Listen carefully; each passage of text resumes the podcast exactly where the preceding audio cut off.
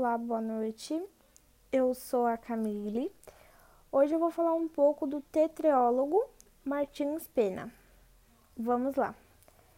Ele nasceu no Rio de Janeiro no dia 5 de novembro, no ano de 1815, e faleceu em Lisboa, Portugal, no dia 7 de dezembro, no ano de 1848. Era filho de João Martins Pena e Francisca de Paula Julieta. Órfão de pai com um ano de idade e da mãe aos 10 anos. Completou o curso do comércio no ano de 1835, cedendo a vocação. Passou a frequentar a Academia de Belas Artes, onde estudou arquitetura simultaneamente, estudava línguas, literatura e teatro. Vou falar um pouquinho da obra O Noviço.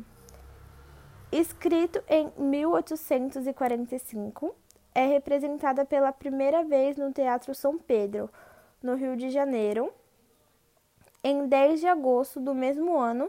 Talvez seja o texto mais bem construído de todas as comédias de Martins Pena.